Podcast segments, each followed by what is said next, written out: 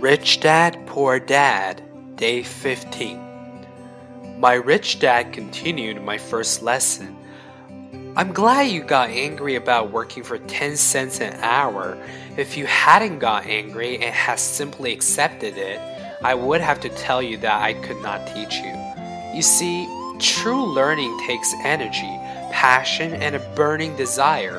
Anger is a big part of that formula, for passion is anger and love combined. When it comes to money, most people want to play it safe and feel secure. So passion does not direct them, fear does.